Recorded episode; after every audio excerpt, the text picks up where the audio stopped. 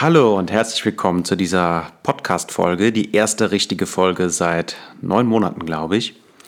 Und zwar erzählen wir dir in dieser Podcast-Folge von unserer Field Guide-Ausbildung in Südafrika. Und wir erzählen dir eigentlich fast alles, äh, was wir da so erlebt haben. Der grobe Plan. Ja, genau. Also, Wie kam es dazu? Wie kam es dazu? Und äh, da fangen wir auch direkt mal an. Und zwar darf die Madeline das erzählen. Ja, ähm, ich bin durch ein Interview von dem Podcast von Laura Manila Seiler ähm, aus Zufall eigentlich gestoßen. Ein Interview mit Gesa Neitzel. Die hat eine Ranger-Ausbildung ein Jahr lang dort gemacht und ist auch jetzt privater Safari-Guide, hat Bücher geschrieben und ich war nach diesem Podcast-Interview direkt äh, ganz angefixt und äh, war schon ganz äh, hellhörig und dachte, oh ja, das klingt aber schon Wahnsinn. Und ähm, habe dann dem Michi das direkt geschickt mit der strikten Anweisung, das musst du dir jetzt sofort anhören, das ist ganz wichtig. Ich, du wolltest eigentlich noch, dass ich es dir irgendwie erzähle, weil du hattest keine Zeit. Und ich gesagt, nein, du musst das selber hören, weil das einfach, ja, mit, den, mit dieser Perspektive von der Gesa, das war einfach was Besonderes und ich dachte mir, es wird bei ihm jetzt den gleichen Effekt haben. Ja, und zwar, äh, ja, nehme ich das jetzt einfach mal vorweg, mhm. war das auch so. Äh, die Madeline hat mir die Folge geschickt und ich habe sie mir dann direkt ähm, aufs Handy runtergeladen und ähm, zwar bin ich spazieren gegangen. Ich erinnere mich, es hat Schnee gelegen. Äh, ich habe mich warm angezogen und bin spazieren gegangen durch den Wald und habe diese Podcast-Folge gehört. Sie ist, glaube ich, relativ lang, eine Stunde oder sowas. Genau. Ich weiß es gar nicht mehr, ist schon lange her, wo wir sie gehört haben. Die Podcast-Folge äh, verlinken wir übrigens und äh, die kannst du dir gerne anhören. Das ist eine tolle Folge, sehr inspirierend. Mhm. Und äh, ja, als ich mir die Folge dann angehört habe und die Madeline abends von der Arbeit wiedergekommen ist. ja, ich war echt ganz gespannt, was du sagst und ab dann das Fazit praktisch ist, wir machen sowas auch oder wir schauen uns das zumindest mal an. Und das ist dann auch passiert. Wir haben uns erstmal das Buch von der Gesa gekauft, ähm, Frühstück mit Elefanten, haben das gelesen, wo es halt um diese Jahresausbildung geht, diese Ranger-Ausbildung, wo wir jetzt den ersten Teil dann gemacht haben oder den ersten Teil uns angeschaut haben. Field Guide Level 1. Der geht zwei Monate, kostet pro Person schon 6000 Euro ohne Flug mindestens. Und ähm, ja, das war dann erstmal im Gespräch. Wir waren ja noch nie in Afrika. Wir wollten nicht direkt ein Jahr lang einen Kurs machen. Ähm, davon mal abgesehen, der kostet auch 20.000 Euro pro Person. Und wir wollten erstmal den ersten Teil machen. Das ist der Field Guide Level 1 mit Eco-Training. Das ist auch ähm, ihr Trainer gewesen und wir haben auch viel Gutes drüber gelesen. Waren aber erstmal so, ja, wir machen das, aber haben noch nicht direkt uns um eine Buchung gekümmert. Und es war ja ähm, erstmal klar, dass wir nach Asien gehen. Und erst in Indien dann, ziemlich, wo wir da auch die letzte Podcast-Folge aufgenommen haben, also vor neun Monaten, haben wir gesagt, wenn wir es nicht jetzt machen, wann dann? Und durch das Buch Big Five for Life waren wir auch sehr, ähm, dass das ein wichtiger Punkt für uns ist, das zu machen, dass es uns verändern wird, aber halt in, in eine Richtung, die wir auch wollen. Und haben es dann angefragt und gebucht. Da war zwar erstmal ausgebucht, das war erstmal der erste äh, Dämpfer, aber es gab dann noch freien Kurs, wo wir dann noch reinkamen. Ja, ja. Der wurde quasi geschaffen, genau. weil äh, so viel Nachfrage war, dass sie einen zusätzlichen Kurs für dieses Jahr 2019 äh, ja. gemacht haben. Und das ist dann auch der Kurs, den wir gebucht haben mit zwei Plätzen und auch gemacht haben. Äh, übrigens noch ein Satz zu dem Buch äh, Big Five for Life von äh, John Strelecki. Ja. Äh, geniales Buch. Das kommt auch in die Show Notes, wenn es dich interessiert, schau es dir gerne mal an. Das war für uns eigentlich äh, mit der Auslöser, dass wir es dann auch wirklich gemacht haben, ja. weil die Field Guide Ausbildung für uns eins unserer Big Five ist. Genau, also die Sachen, die man unbedingt im Leben gemacht haben will. Und der Autor sagt halt auch, du musst all deine Ressourcen, also Zeit und Geld, in die Erfüllung reinbringen. Und das war der erste für uns, eigentlich die komplette Ausbildung, aber also der erste Teil, das zu machen. Genau. Nach Afrika zu gehen und da anzufangen. So ist es. Und ähm, dann zuallererst einmal die, die Frage, die wir am alleröftesten gestellt bekommen, wenn wir jetzt quasi wieder äh, Leute treffen hier in Deutschland. Was seid ihr jetzt und was macht man damit? Das interessiert wohl die allermeisten und deshalb möchten wir das auch gerade mal am Anfang kurz erklären. Wir sind Field Guide Level 1. Das bedeutet, wir dürfen mit Touristen in einem Jeep im afrikanischen Busch unterwegs sein und sind in der Lage, diesen Touristen ähm, die Natur und die Tierwelt näher zu bringen. Und, ähm, ein Guide. Ein Guide. Das ist das, was wir gelernt haben. Guiding, ja. Und ähm, im Prinzip geht das äh, von dem ganzen Hosting, also Leute ja, äh, verwöhnen, sag ich mal, äh, servieren, von Leuten ein Briefing geben, äh, die ganzen Sicherheitsaspekte, den Jeep zu fahren, äh, draußen im Busch auch in der Lage zu sein, ähm, kleine Reparaturen zu machen und einen Reifen zu wechseln im Gelände ähm, den Menschen eine tolle Erfahrung zu geben, die mit einem draußen sind mhm. und alle wieder sicher nach Hause zu bringen. So, das ist das, was wir gelernt haben. Wissen zu vermitteln und auch dieses äh, mit Geschichten zu verknüpfen und mit Erlebnissen. Und ähm, ja, eine Safari praktisch im afrikanischen Busch mit einem Guide. Das dürfen wir mittlerweile machen. Ja. Und das ist aber nicht so direkt der Plan gewesen, dass wir damit arbeiten möchten. Das ist nämlich das, das was die Leute dann an die Antwort nicht so richtig ähm, ja, nachvollziehen können. Warum habt ihr es denn gemacht? Wollt ihr damit jetzt arbeiten? Nein, also wir bewerben uns jetzt nicht bei einer Lodge und haben nicht vor, äh, das jetzt so auszuüben. Wir haben zwar ein bisschen Blut geleckt und wir finden das äh, zu Fuß, den, den äh, Trails Guide, das wäre der nächste Kurs, sehr verlockend.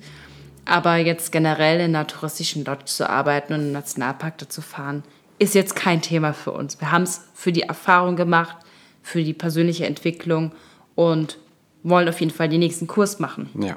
Falls das allerdings jemand machen möchte, der das irgendwo mal gehört hat oder jetzt bei uns hört, möglich ist das.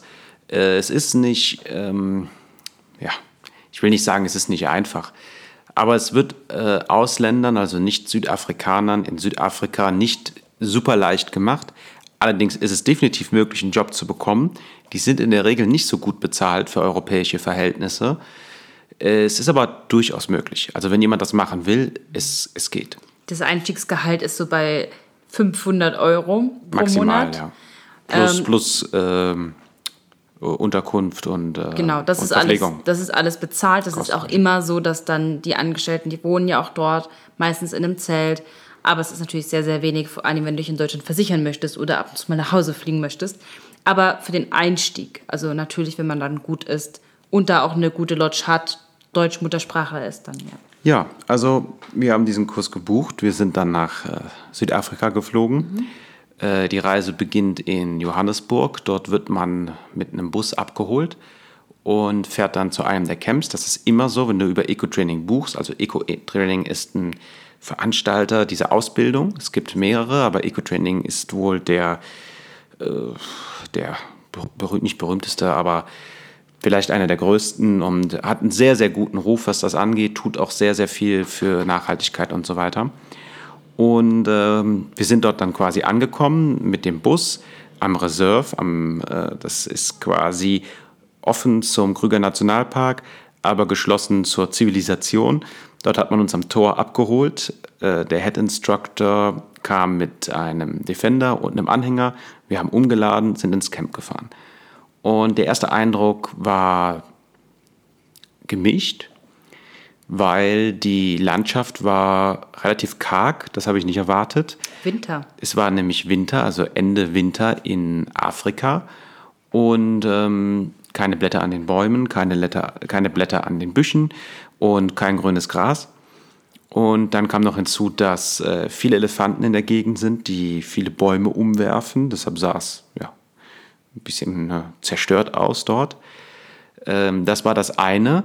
Allerdings auf der anderen Seite äh, extrem professionell. Also äh, die Ausbilder zeigen einem, was von einem erwartet wird, wenn man später mit Touristen arbeitet. Und das beinhaltet, dass man, bevor der Tourist ankommt, dessen Name kennt.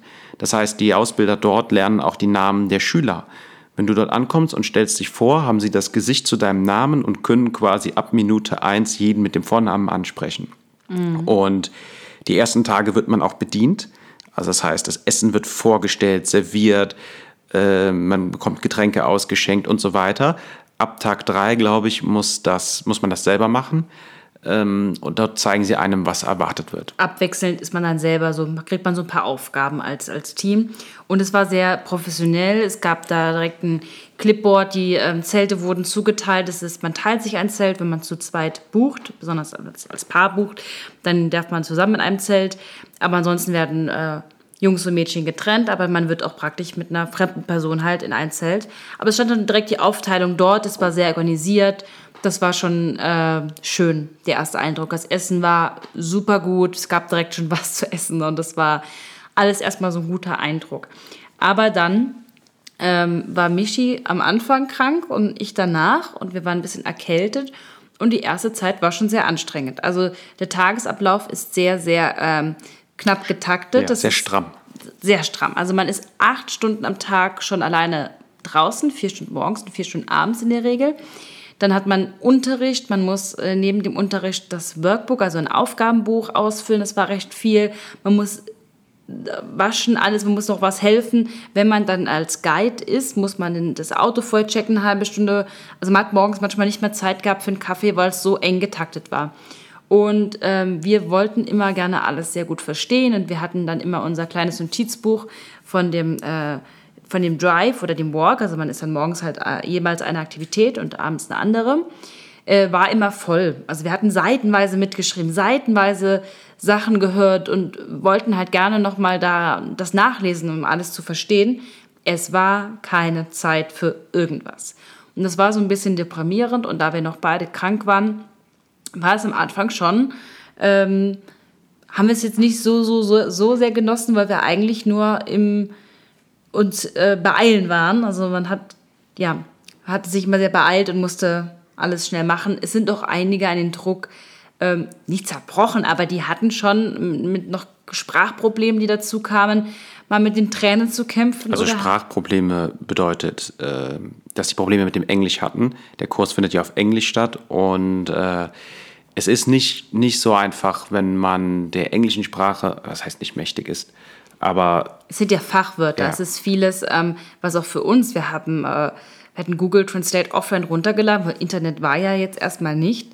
Und ähm, hatte zwar eine SIM-Karte gekauft, aber jetzt nicht so viele Daten. Und dann hat man schon überall was nachrecherchieren müssen, weil einfach die äh, von den Tieren, von der, egal was, die Begriffe einfach nicht geläufig sind. Und da waren halt, wie gesagt, ähm, äh, besonders eine aus dem äh, französischen äh, Teil der Schweiz ähm, die halt sehr Probleme hatte mit der Sprache und da ist auch schon mal ein paar Tränchen geflossen oder ähm, da gab es schon Gedanken mal ins Abbrechen gell? und das war schon extrem. Ja, also es fließen wohl bei jedem Kurs Tränen, das hat uns später ein Instructor erzählt, dass äh, einige Leute mit dem Druck, der am Anfang äh, einfach herrscht, nicht klarkommen.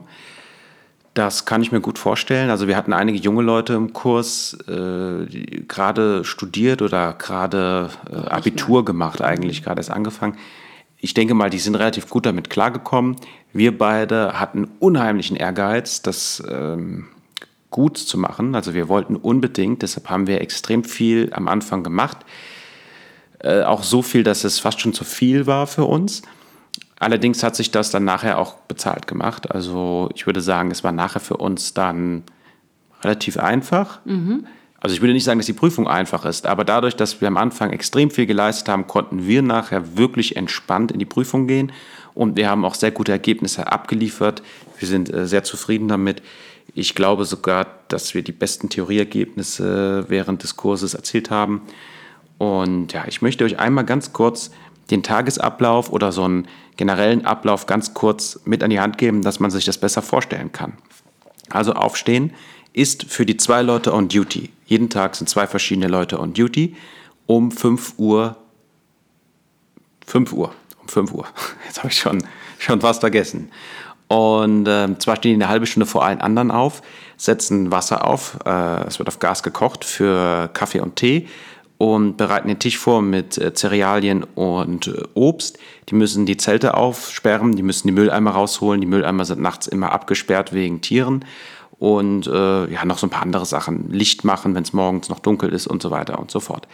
Dann um halb sechs wecken die beiden on Duty alle anderen. Die stehen dann auf, können sich die Zähne putzen, können sich das Gesicht waschen, können auf Toilette gehen. Die kommen dann äh, zum Kaffee trinken und äh, Müsli essen, wenn sie möchten.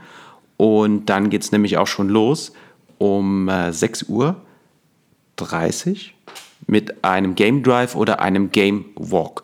Und zwar ähm, gibt es ja noch zwei on Duty und es gibt zwei Guides Mhm. on Duty. Genau, und da muss man dann auch schon eine halbe Stunde, bevor man losfährt, den, ähm, den Vehicle-Check, also das Auto, den Jeep einmal äh, checken mit einem Instructor. Man muss gucken, äh, ist das Auto generell alles in Ordnung, es gibt keinen Platten, es fehlen keine äh, Muttern oder irgendwas, es ist alles intakt. Man muss es auch ein bisschen sauber machen, man muss die Flüssigkeiten und Öl überprüfen und generell, ob alles drin ist. Also Walkie-Talkie ist es geladen und drin, sind die Bücher drin, die man braucht und so ein paar Sachen halt. Die Hotbox, genau. Ähm, morgens gibt es immer Kaffee, Tee auch noch mal in einer kleinen Pause während dem Vormittagsdrive. Ähm, das ist ja auch in der ähm, Safari, wenn du vielleicht schon mal eine gemacht hast, weißt du es vielleicht auch. Es gibt immer eine kleine Pause irgendwo und dann kriegt man wieder morgens halt einen Kaffee, Tee und ein paar Kekse und abends halt ein äh, Sundowner, also ein Getränk. Das kann eine Cola sein, das kann ein Saft sein, sein. das kann Bier sein. Ähm, die meisten sind, trinken dann Bier, das ist schon Ja. so. Ähm, haben wir auch sehr viel dann in, in, den, in der Zeit, also wirklich jeden Abend dann fast. Und ähm, genau, das muss man alles dann vorbereiten und das muss man dann auch mit den Listen entnehmen, die Getränke und das auf die Leute ihr schreiben. Das ist praktisch. Ja. Ja. Und dann, wie lange ist man weg? Vier Stunden ungefähr. Dann kommt man zurück. Es ist immer, immer. ist immer unterschiedlich. Manchmal sind es auch nur drei Stunden. Es kommt darauf an, wo man hinfährt und was man sieht. Und Wenn man zu Fuß unterwegs ist, ist es abends immer ein bisschen kürzer, weil man halt nicht nachts gehen darf. Also wenn's Ähm, dunkel ist, Wenn es ja. dunkel ist, das heißt, man ist dann wieder zum, nach dem, vor dem Sonnenuntergang eigentlich zurück. Das ist dann immer schon mal eine Stunde früher. Und wenn man dann zurückgekommen ist von dem äh, morgendlichen Game Drive oder Game Walk, dann ist zuallererst einmal Frühstück angesagt. Da müssen die zwei on Duty springen aus dem Jeep raus, laufen in die Küche und vielleicht gehen sie noch kurz auf Toilette und müssen dann das ganze Essen anrichten und müssen es dann, ähm, ja, nicht servieren, aber, äh, wie heißt es?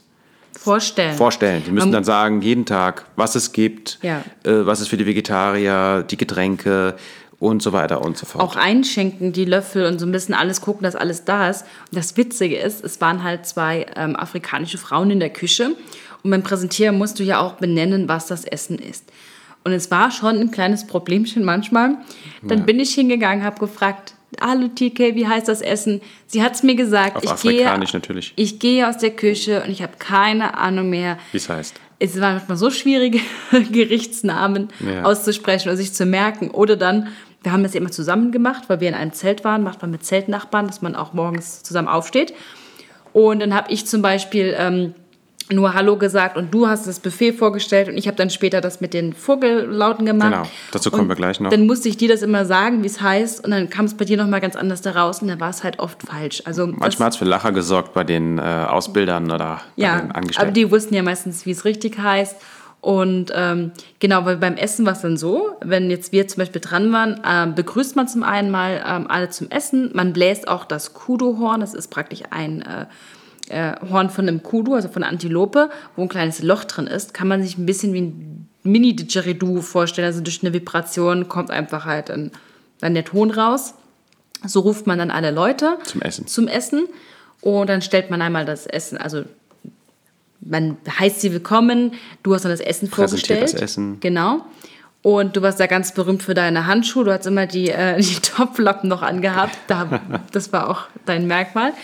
Und dann wurde halt gesagt, wer zuerst zu Tisch darf. Und generell essen die Studenten immer vor den ähm, Angestellten, also vor allen anderen. Ähm, das ist bei denen so eine Regel. Und dann hatten wir halt oft mit dann der Vogel-App zum Beispiel einen kleinen Test Also gemacht. man muss sagen, man muss ja im Kurs verschiedene Dinge lernen. Das sind Vogelrufe, das sind Froschlaute, das sind Alarmcalls von Säugetieren. Äh, was das? ja, aber Vogel war so, So. das Und um das zu lernen, um das besser zu lernen, hieß es dann, das hat der Instructor quasi angeordnet, vor dem Essen spielen die zwei on Duty so ein Laut ab, so ein Vogellaut. Und äh, die Leute, die am Tisch sitzen, müssen sich dann schnell melden. Wer es weiß, darf essen gehen. Genau. Ähm, und das war immer so, vor jedem Essen. Und das war auch sehr gut so, um es zu lernen.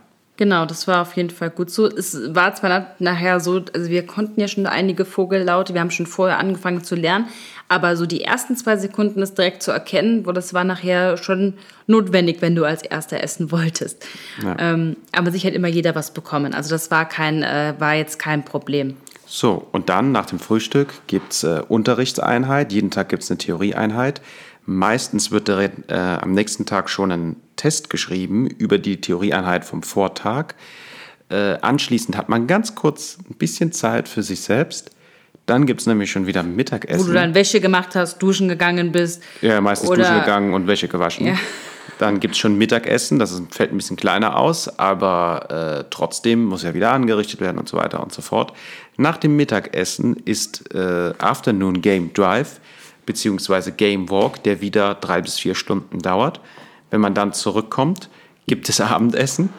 Und, viel Essen. Ja, viel Essen. Und danach hat man quasi freie Zeit, aber danach machst du noch ein ganz bisschen was in deinem Buch und dann gehst du ins Bett, weil du todmüde bist. Und du musst ja noch Workbook ausfüllen. Das bedeutet, über den Kurs kriegst du am Anfang ein Workbook mit Fragen, hunderte, die du alle selbst in Selbstarbeiten, Eigenarbeiten mit Hilfe de, der ganzen Bücher äh, beantworten musst. Und du musst jeden Tag Logbuch schreiben. Das heißt, du musst alle Fahrten und Walks musst du in ein Buch übertragen. Da steht dann drin, der, das Datum, äh, so und so lange, waren wir dorthin gefahren, haben die Tiere gesehen, haben das gelernt und musste die alle unterschreiben lassen. Und das muss man auch nachher mit vorlegen, damit man zur Prüfung antreten darf. Wird kontrolliert, dass man genug Stunden im Busch ver verbracht hat. So. Und äh, das ist ziemlich stressig. Also vor allem am Anfang, jeden Tag eine Unterrichtsstunde, jeden Tag ein Test, so viel Input. Und am Anfang wird man ja erschlagen von den ganzen Informationen, das hast du ja alles noch nie gehört. Und dann kommt noch dazu, dass man eine kleine Forschungsarbeit machen muss, dass man ein paar praktische Sachen, äh, wie auch Reifenwechseln, so und so oft mal gemacht haben muss. Und dann denkst, da dachte man sich schon, wann soll ich das denn machen? Weil abends am Lagerfeuer sitzen ist dann einfach äh, weniger ausgefallen. Also das, das war einfach, äh, und wir haben dann abends oft in dem Study Tent, also in dem, wo man lernen konnte, gesessen, aber mit der ähm, Kopflampe, da fliegen so viele, äh, irgendwann hast du alles voll mit Mückchen und Fliegefischern, dass du da fast nicht mehr sitzen kannst. Also das ist ja. so extrem mit, weil da so viel Deshalb angezogen gehen wir dann, sind wir ins Zelt gegangen. Ja, und dann halt auch immer schlafen, weil 9 Uhr ist auch so ein bisschen African Midnight. Du musst wieder früh aufstehen und du bist auch platt. Also ähm, Absolut, ja. Wir haben sehr gut geschlafen, weil wir einfach wie, ich will sagen tot, aber wir... Man ist einfach umgefallen. Ja, also... Also ich glaube, die ersten zwei Wochen, wir hatten Empfang am Handy, aber die ersten zwei Wochen haben wir, glaube ich, einmal ins, aufs Handy geguckt, weil einfach keine Zeit war. Die Tage sind vorbeigeflogen. Meins war ein ganzen Monat im Rucksack, ja. bis ich da mal Zeit für hatte, das mal auszupacken. Also das, das klingt natürlich jetzt, pff, warum sollte man das machen? Aber die andere Seite ist einfach nur ein Traum. Also das Leben ist, ist, es ist genial. Also das Draußensein in der Natur, das Ganze, was du lernst, ähm, dann dieses Gefühl, du liegst nachts im Zelt, du hörst die Tiere, Hyänen, Löwen, und du weißt, die sind hier. Am nächsten Morgen siehst du Spuren, dass Elefanten durchs Camp gelaufen sind. Und die kamen ja eh jeden Tag. Also das war im ersten Camp mit dem, hatten wir ein Wasserloch gehabt. Wir haben schon immer Elefantenpause gesagt, Ellie Break um 11, 12 Uhr, weil dann einfach 30 Elefanten am Wasserloch im Wasser gespielt haben. Ja. Und das hatten wir jeden, jeden Tag. Also wir wurden da schon verwöhnt. Wir haben es erst bei der Self-Drive-Safari, also der Selbstfahrer-Safari, die wir danach gemacht haben mit unserem gemieteten Jeep und äh, Dachzelt, so ein bisschen richtig zu schätzen gewusst, als wir dann wie halt Touristen normal im Nationalpark mit Öffnungszeiten, Absolut. wo dann auch ein Auto vor dir und hinter dir fährt, wo wir einfach gewusst haben, das, das war so viel besser ja, während dem, der Ausbildung. In dem offenen Defender zu fahren mit dem Tracker-Seat und einfach auch in diesem geschlossenen, äh, also nicht geschlossen, aber in diesem privaten Gebiet fahren zu dürfen, wo sonst kein Mensch ist. Mal ist da noch irgendwo eine Lodge, aber da ist keiner sonst. Du kannst da fahren und bist da irgendwie ungestörter. Ja. Die also, Tiere auch ähm, ja. im Nationalpark, die sehen jeden Tag Menschen, das ist denen, die sind da schon dran gewöhnt. Ich will nicht sagen zahm, aber halt nicht mehr ganz so wild. Also das ist vielleicht auch das Beste der Unterschied von dem, diese Ausbildung, diese private Reserves zu dem Nationalpark, weil wenn du als normaler Tourist irgendwo in einen Nationalpark gehst und du wirst da durchgeführt, ist es, wie die Madeleine gerade gesagt hat, äh, die Tiere sind gewöhnt an dich, die bleiben da stehen, die gucken dich an, die kümmern sich nicht so richtig um dich und was wir, wir, hatten ja noch nie zuvor eine Safari, wir haben das ganz anders gelernt. Es war extrem besonders, verschiedene Tiere zu sehen, wie den afrikanischen Büffel. Ein sehr, sehr scheues Tier eigentlich. Auf hunderte Meter Entfernung sind die bereits weggelaufen. Mhm. Und wir haben Stunden und Tage, wirklich tagelang Löwen verfolgt. Also sind dann quasi, also verfolgt klingt schlecht, aber den Spuren gefolgt. Und dann haben wir uns abgesprochen mit zwei verschiedenen Teams. Und ähm, am nachts hat man sie gehört, dann am nächsten Morgen aus der Richtung kam es, dann sind wir dorthin gefahren und haben dort geguckt und haben sie dann nach einer Woche Tracking, haben wir dann die Löwen gefunden. Was ein geiler Moment. Mhm. Und im Nationalpark, Schobe Nationalpark, toller Nationalpark in ähm, Botswana. Wir waren, glaube ich, eine Viertelstunde mit unserem eigenen Auto drin und haben sechs oder sieben Löwen dort gesehen und hunderte von Büffeln, die einfach da rumgestanden haben. Und hunderte das, Elefanten und das alles ist toll. in einem Bild. Ja. Aber das, was wir bei der Ausbildung hatten, das war, ich nenne es äh, magisch. Also das, das war was ganz anderes. Wir haben es anders kennengelernt. Die Wertschätzung. Und wenn du das dann findest, wenn du darauf hinfieberst, sonst ist es so, ich will nicht sagen wie in einem Zoo, aber du kriegst halt alles hingestellt. Ja, Elefant, Büffel, Löwe und dann fährst du wieder weiter und dann ist es nicht so, wie wenn du halt wirklich diese, diese Tiere trackst, also wie du sagst, verfolgt, die Spuren, du kommst näher, du schließt auch den Verhalten aus. Es ist einfach, äh, ja.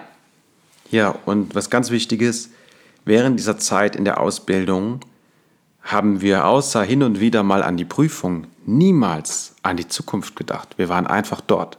Ja, es und gab sonst keine Beschwerden. Wir waren, ja. Das war genial das war einfach nur genial. Also die Erfahrung ist, ist unbezahlbar. Und wenn man die Zeit vergleicht, die wir dort hatten, dieser, ja, so intensiv wie das war, und äh, ich vergleiche das mit einer normalen Safari, ist das kostenmäßig eigentlich gar nicht mehr ja, teuer, sag ich mal. Es hat ja jetzt ungefähr 3000 Euro pro Person pro Monat gekostet, ohne Flug. Aber wenn man, also von manchen Leuten hört, das kriegen die in einer Woche, kostet das mit geführten Safaris und mit einer Lodge. Natürlich hast du da Annehmlichkeiten. Aber wer ein bisschen äh, auf Abenteuer oder ein bisschen was lernen möchte, dem würde ich das total empfehlen. Definitiv. Es ist unglaublich schön. Ja, also es ist äh, anstrengend, also es ist nicht unbedingt wirklich für jeden, jeden etwas. Es gibt aber, aber auch diese Eco-Quests, die dann praktisch ohne das Zertifikat machen, da ist schon mal viel Druck weg, ja. weil du die Leistung nicht bringen musst und du trotzdem was lernst und trotzdem das erlebst. Das lohnt sich auf jeden Fall anzuschauen. Wir schreiben auch in die Shownotes noch die Internetseite von ähm, Safari Frank. Das ist die deutsche Agentur, über die wir gebucht haben. Die bietet auch diese verschiedenen Dinge an. Das ist die Firma von der Gisa und dem Frank. Und äh, also wir können das nur empfehlen. Und wir werden zu, wir werden eigentlich auf jeden Fall äh, weitermachen ähm, mit einem Trails Guide Kurs. Wir wissen noch nicht genau wann und wir wissen auch nicht, ob wir danach mal vielleicht irgendwann in unserem Leben mal damit was arbeiten werden. Aber nur für die Erfahrung geht es für uns auf jeden Fall weiter. Und äh, wir möchten das wirklich zumindest mal jedem ans, Herzen, ans Herz legen, sich das anzuschauen, wenn dich das ähm, zumindest ein bisschen gecatcht hat. Ja, und so, dann? Ja, vielen Dank fürs Reinhören. Hören wir dich in der nächsten Folge hoffentlich wieder. Du hörst uns in der nächsten Folge wieder. Genau, ja. Und wir sind immer froh über Feedback und schreib uns gerne eine Nachricht. Wenn du Fragen hast. Ja, oder was du vielleicht in Zukunft von uns hören möchtest und äh, trete mit uns in Kontakt. Wir wünschen dir noch einen wunderbaren Tag.